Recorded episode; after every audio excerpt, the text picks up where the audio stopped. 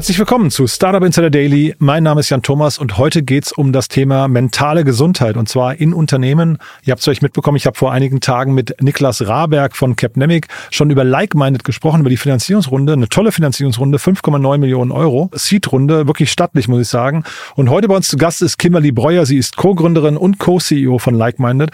Und wir haben über die Hintergründe gesprochen von der Finanzierungsrunde. Wir haben über das Geschäftsmodell gesprochen, über die Vision. Das ist wirklich eine sehr wichtige Vision und Mission, würde ich sagen. Deswegen sollten jetzt vor allem alle Personen zuhören, die in größeren Unternehmen arbeiten. Wir werden gleich darüber sprechen, ab welcher Größenordnung es Sinn macht, sich mit Like-Minded zu beschäftigen. Aber das Unternehmen ist deswegen so wichtig, weil es Menschen und Unternehmen dabei hilft, glücklicher zu sein am Arbeitsplatz. Kimberly wird gleich sprechen von einer Mental Health Crisis, die in Unternehmen oder generell ähm, vorherrscht. Und da möchte das Unternehmen helfen. Das ist natürlich ein tolles und ein wichtiges Thema, also Mitarbeiterwohlbefinden, was aber auch dazu führt, dass Unternehmen hinterher weniger Mitarbeiterausfälle haben, die Mitarbeiterbindung vielleicht insgesamt gesteigert wird und auch damit verbunden die Produktivität. Also viele, viele positive indirekte oder Folgefaktoren. Natürlich das Wohlbefinden an allererster Stelle. Deswegen ein tolles Thema. Jetzt, wie gesagt, im Gespräch mit Kimberly Breuer, Co-CEO und Co-Founderin von LikeMinded. Startup Insider Daily. Interview. Ja, ich freue mich sehr. Kimberly Breuer ist hier, Co-Founderin und Co-CEO von LikeMinded. Hallo Kimberly. Hallo Jan, ich freue mich ebenso. Schön hier zu sein. Toll, dass wir sprechen. Und äh, ja, ich hatte gerade gestern mit Niklas Raberg über euch gesprochen. Von Capnemic haben wir so ein bisschen sind wir in die Tiefe gegangen, aber vielleicht magst du erst mal kurz erzählen, äh, wer ihr seid, was ihr macht. Ja, super gerne. Genau, wir sind LikeMinded, ein Mental Health Startup im Unternehmenskontext. Das bedeutet, dass wir an Unternehmen eine Lösung für mentale Gesundheit für die Mitarbeitenden verkaufen. Das kann man sich vorstellen wie eine digitale Plattform, über die Mitarbeitende dann ganz einfach Zugang zu verschiedensten Formaten rund um ihr mentales Wohlbefinden ähm, erhalten. Das reicht von Einzelgesprächen über Gruppensessions bis hin zu digitalen Übungen, Inhalten. Und genau das tun wir jetzt seit knapp drei Jahren. Gibt es Like-Minded und seit knapp anderthalb Jahren sind wir im B2B-Bereich. Mhm. Wir sprechen ja vor dem Hintergrund einer Finanzierungsrunde. Also Glückwunsch dazu auch erst nochmal, da kommen wir aber gleich nochmal im Detail drauf. Äh, das klingt aber dann so, danke, als gäbe es da auch ein Geschäftsmodell. Genau, da gibt's auch ein Geschäftsmodell. Und ja, also ich kann auch direkt gerne drauf ja, eingehen. Erzähl mal, weil also mentales Wohlbefinden könnte ja auch eine Sache sein, die einfach, äh, was die macht man aus Nächstenliebe und fertig, aber da, da, da ist ein Business dahinter, ne? Mm, genau, da ist ein Business dahinter. Also zunächst einmal, ich glaube, Mental Health ist mittlerweile jedem ein Begriff. Wir stehen tatsächlich als Gesellschaft sowohl in, in Deutschland als auch global gesehen wirklich vor einer sogenannten Mental Health Crisis, weil wir einfach viel zu wenig Zugang haben, weil immer mehr Menschen an psychischen Erkrankungen erkranken und ähm, das natürlich auch immer mehr von Unternehmen mitbekommen wird. Das heißt, in Unternehmen gibt es Krankheitsausfälle aufgrund von psychischen Erkrankungen wie Burnout oder Depression. Mittlerweile sind mentale Erkrankungen sogar der Hauptgrund, der Hauptgrund für Krankschreibungen in Unternehmen.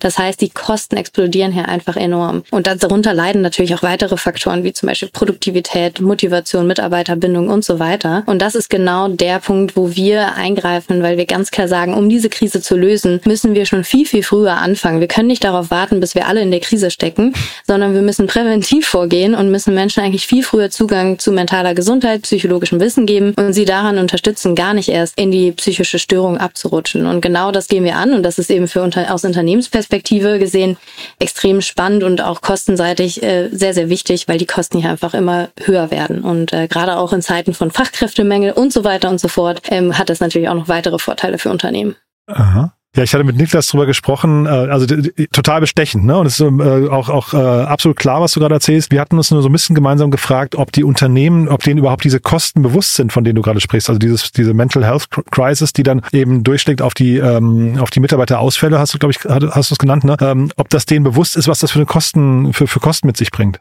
Mhm. Ich würde sagen, es war ihnen bis vor zwei, drei Jahren nicht so richtig bewusst, auch wenn Aha. das Problem auch da schon bestand. Die Corona-Krise hat definitiv dafür gesorgt, dass einiges davon transparenter geworden ist. Und das Problem ist mittlerweile allen bekannt. Das heißt noch lange nicht, dass jeder von denen direkt eine Zahl dran machen kann. Das heißt, es gibt noch Unternehmen, die sozusagen dabei sind, das zu messen und zu verstehen, welchen Kostenteil das wirklich mit sich bringt. Aber das Problem hat im Markt mittlerweile jeder verstanden, weil wenn man die Kostenseite noch nicht spürt, weil man es einfach noch nicht richtig messbar gemacht hat, dann spürt man mindestens aber die Unzufriedenheit, die mangelnde Motivation in den, in den eigenen Unternehmen und Teams und bei den Mitarbeitenden und vor allem auch bei denjenigen, die vielleicht auch einfach das Unternehmen verlassen.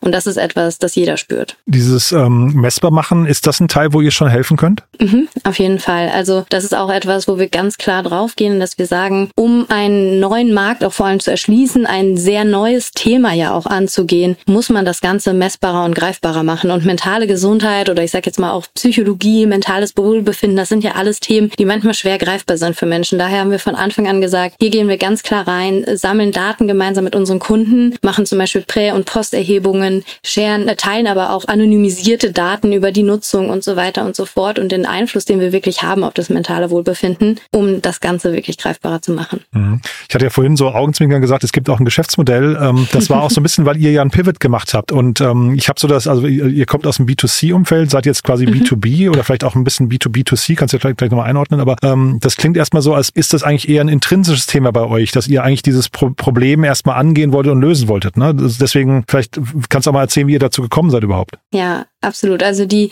die Mission und die Vision haben sich auch überhaupt nicht verändert. Tatsächlich einfach die Art und Weise, wie wir das Thema angehen, hat sich verändert, nämlich von B2C auf B2B. Und äh, die eigene Vision, die eigentliche Vision ist wirklich möglichst vielen Menschen Zugang zu mentaler Gesundheit, zu dem Verständnis davon, zu der Unterstützung davon zu geben und dementsprechend früh genug zu starten, wie ich gerade schon zu Beginn sagte, damit mhm. wir gar nicht erst in die Krise oder die Erkrankung, Erkrankung rutschen müssen. Und ähm, ich sag mal, wir Mitgründer, die, wir haben unterschiedliche Gründe, was uns zu diesen Themen gebracht hat.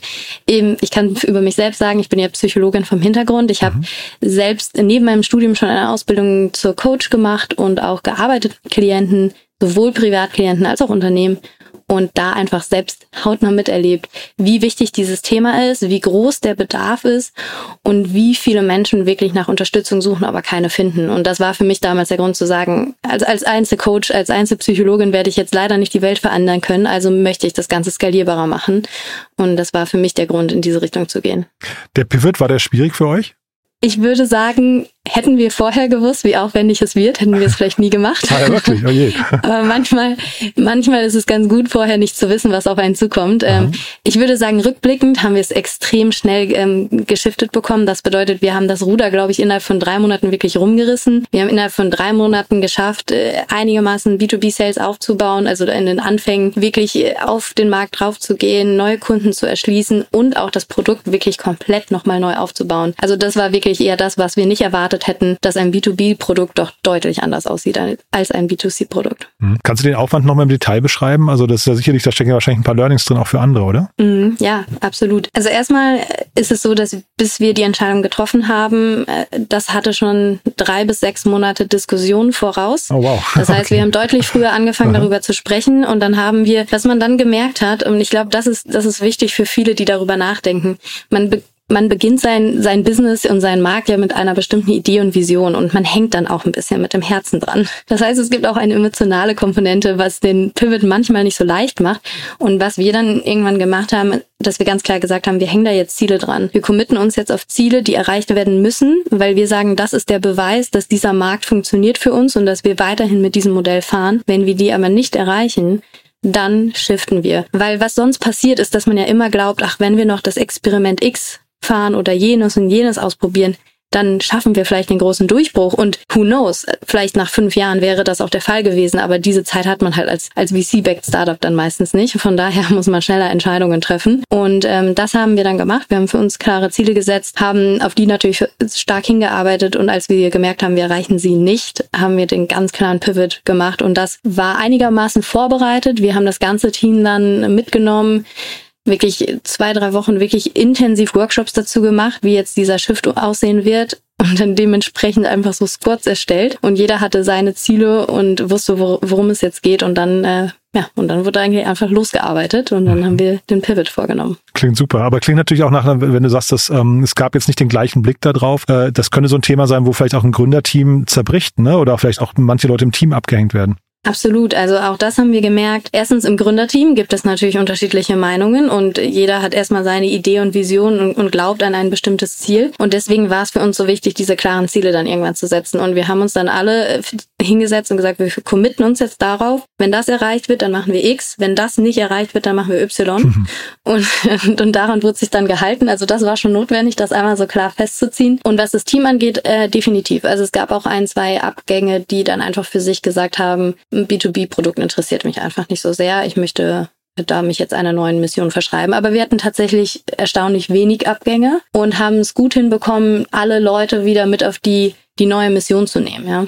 Die mhm. Vision hat sich, wie gesagt, nicht verändert. Also wir verkaufen ja jetzt nicht was komplett anderes, aber ähm, die Herangehensweise. Mhm. Wie ist die Offenheit der Unternehmen gegenüber ähm, euch, also eurer Lösung gegenüber? Ähm, ich, ich hatte auch mit, mit Niklas festgestellt, bei euch gibt es auf der Webseite eine ganze Reihe an Startup-Logos. Ne? Sind Startups insgesamt offener, äh, was, was das ganze Thema angeht, oder haben die mehr verstanden, dass man sich um Mitarbeiter kümmern muss? Ja, definitiv. Also ich würde sagen, die, die Tech-Companies sind die, die lower-hanging fruits im Markt gewesen. Äh, mittlerweile ist mehr als 60, wenn nicht sogar mehr als 70 Prozent äh, unserer Kunden sind mittlerweile keine Tech-Companies mehr. Also das war auch noch sehr der Beginn der Reise, wo man natürlich erstmal auf opportunistisch vorgegangen ist, um zu schauen, äh, wo bleibt denn etwas hängen, was funktioniert für uns gut und so weiter. Und Tech-Companies sind einfach schon etwas fortgeschrittener in ihrem Mindset, haben meistens eine sehr junge Mitarbeitende, ja, also gerade die jüngere Generation möchte dieses Thema ja auch proaktiv in der Company leben. Dementsprechend waren das, sage ich mal, die leichteren Kunden zu gewinnen, zu Beginn. Ähm, wir haben uns dennoch ganz klar darauf fokussiert zu sagen, dass wir ähm, verstärkt auf den, den Mittelstand oder auch wirklich in Richtung Corporate-Unternehmen nun gehen, um da einfach auch langfristigen Mehrwert zu schaffen, weil auf der anderen Seite hast du halt bei Startups oder Tech-Companies das Thema, dass die ähm, natürlich, wenn der Markt volatil ist, auch sehr äh, volatil hinsichtlich ihres Budgets sind. Mhm. Und dementsprechend sehen wir da nicht den, den langfristigen Effekt, sage ich mal. Mhm. Ja.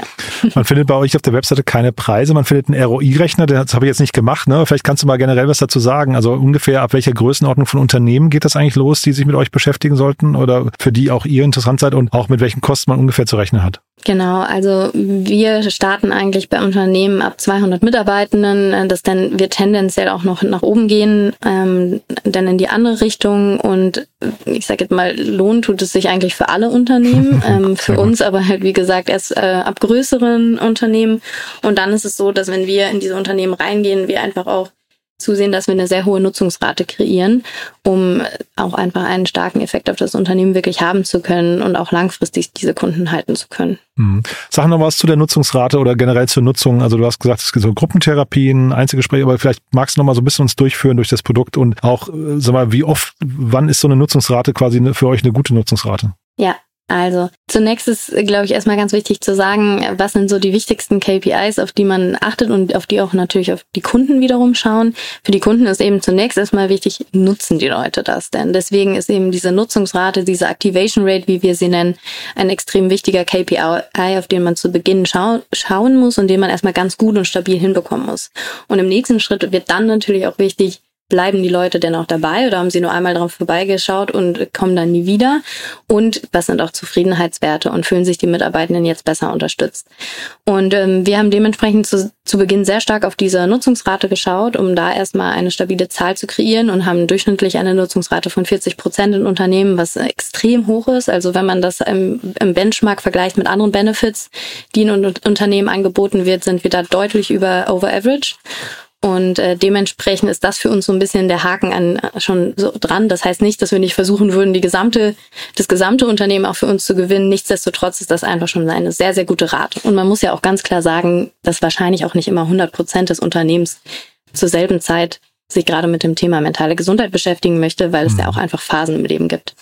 Ähm, genau, und um einmal das Produkt zu beschreiben, das ist ja das, was ich zu Beginn auch schon gesagt habe. Ihr, man muss sich quasi vorstellen, dass unsere Plattform mehr als eine reine Plattform ist, auf der man dann einfach ankommt und zigtausend Formate vorfindet, sondern wir nutzen wirklich Machine Learning-Algorithmen, um die Person mehr durch diese Plattform zu führen. Das bedeutet, wir haben ganz früh, und dafür hat uns unsere B2C-Zeit zum Beispiel auch sehr gedient, wir waren ja sehr nah am Nutzer und haben dementsprechend ganz viele Learnings darüber machen können, was brauchen die Nutzer denn eigentlich? Und da haben wir gemerkt, dass die meisten Menschen, wenn es um mentale Gesundheit geht, gar nicht so richtig wissen, was sie brauchen. Das bedeutet, sie wissen nur, es geht mir gerade nicht gut.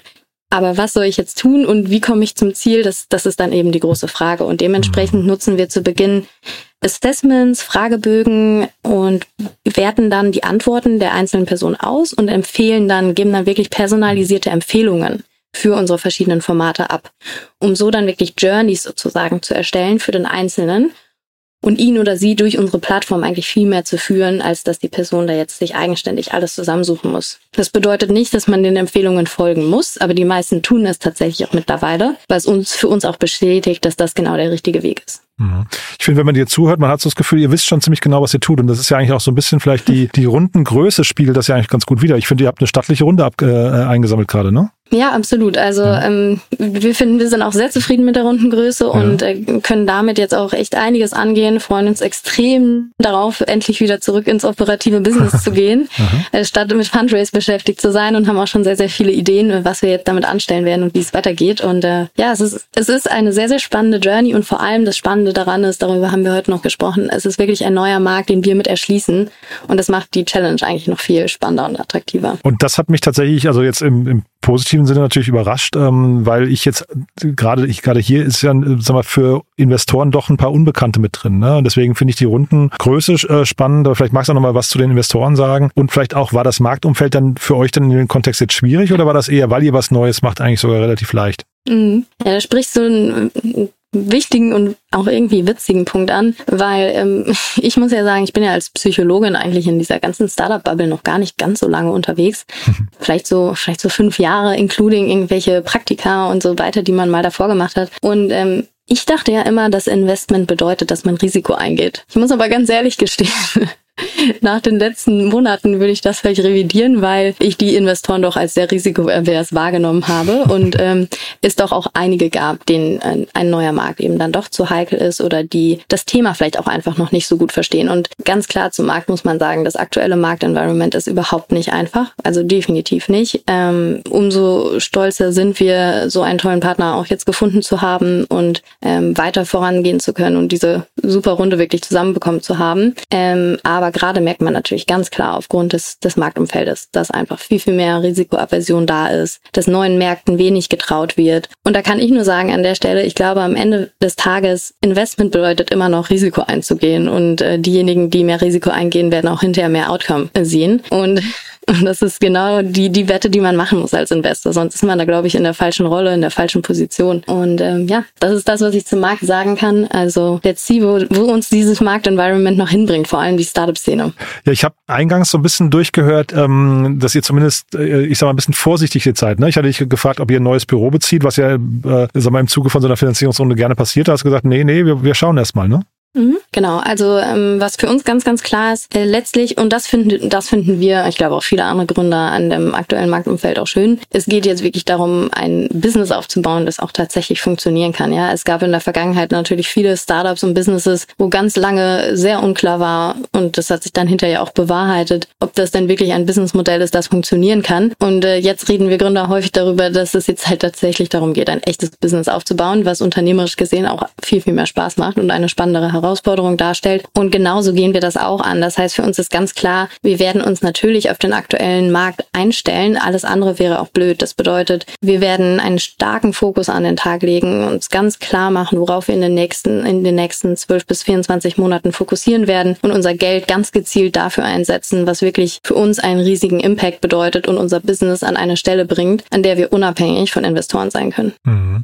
Heißt auf der anderen Seite, Herausforderungen für euch sind jetzt welche? Also Sales ist natürlich ein Thema, vermute ich mal, aber was noch? Ähm, genau, Sales wird äh, ein, ein großer Faktor sein, der einfach, vor allem wenn es darum geht, einen neuen Markt, ein neues Produkt sozusagen zu erschließen und zu positionieren, ähm, der größte Fokusbereich mit sein wird und dementsprechend auch Expansion. Und äh, ein anderer Bereich wird ganz klar für uns das Produkt sein. Ja, Also wenn wir mhm. hier von Machine Learning sprechen und KI-gestützten Algorithmen, dann muss man das ganze Thema natürlich auch schon ernst nehmen und das bedeutet auch, da einige Ressourcen drauf zu verwenden. Das heißt, auf eurem Pitch-Deck war AI auch ein großes Thema? Absolut. Ja? Ja. Das hört Und man ja gerade viel, ne? Ja, genau. Mhm. Total. Ja. Ähm, witzigerweise haben wir diese Machine Learning Algorithmen auch schon vor ChatGPT und Co. Also vor ja knapp anderthalb Jahren jetzt angefangen. Das heißt, Aha. es ist jetzt nicht so, dass wir danach damit um die Ecke gekommen sind, ähm, so wie vielleicht viele andere. Aber nichtsdestotrotz, egal wann man damit startet, meiner Meinung nach oder unserer Meinung nach ist KI unumgänglich für Unternehmen, äh, die wirklich zukunftsfähige Unternehmen aufbauen wollen. In welcher Hinsicht auch immer. Ja, das mag mhm. das Produkt unterstützen oder die unternehmensinternen Prozesse.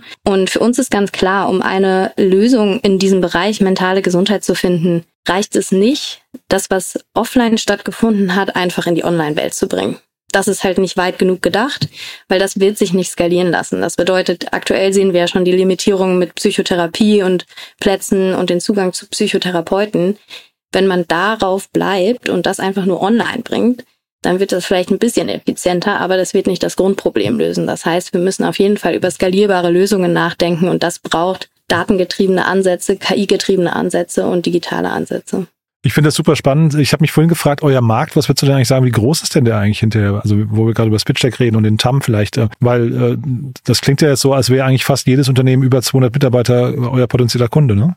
Hm, genau, also das, der, der Markt ist extrem groß und ich denke, wenn man sich eher anschaut, was ist überhaupt die Marktpenetration jetzt beispielsweise in, ähm, in Deutschland, was so digitale Mental Health Solutions in Unternehmen angeht, dann gehen wir ganz stark davon aus, dass diese ähm, deutlich unter einem Prozent liegt, ähm, weil es einfach bisher gar keine Lösung in die Richtung gab. Das heißt, da gibt es noch sehr, sehr viel zu erschließen. Ja, und dann ist natürlich immer die Frage, von, von welchen Märkten man schaut. Aber wenn man jetzt von einem TAM-Markt schaut, gehen wir aufgrund unserer Analysen äh, von 2,3 Milliarden eher aus. Und wenn man jetzt einen Service, Serviceable, Obtainable Market anschaut, sind es eher um die 11.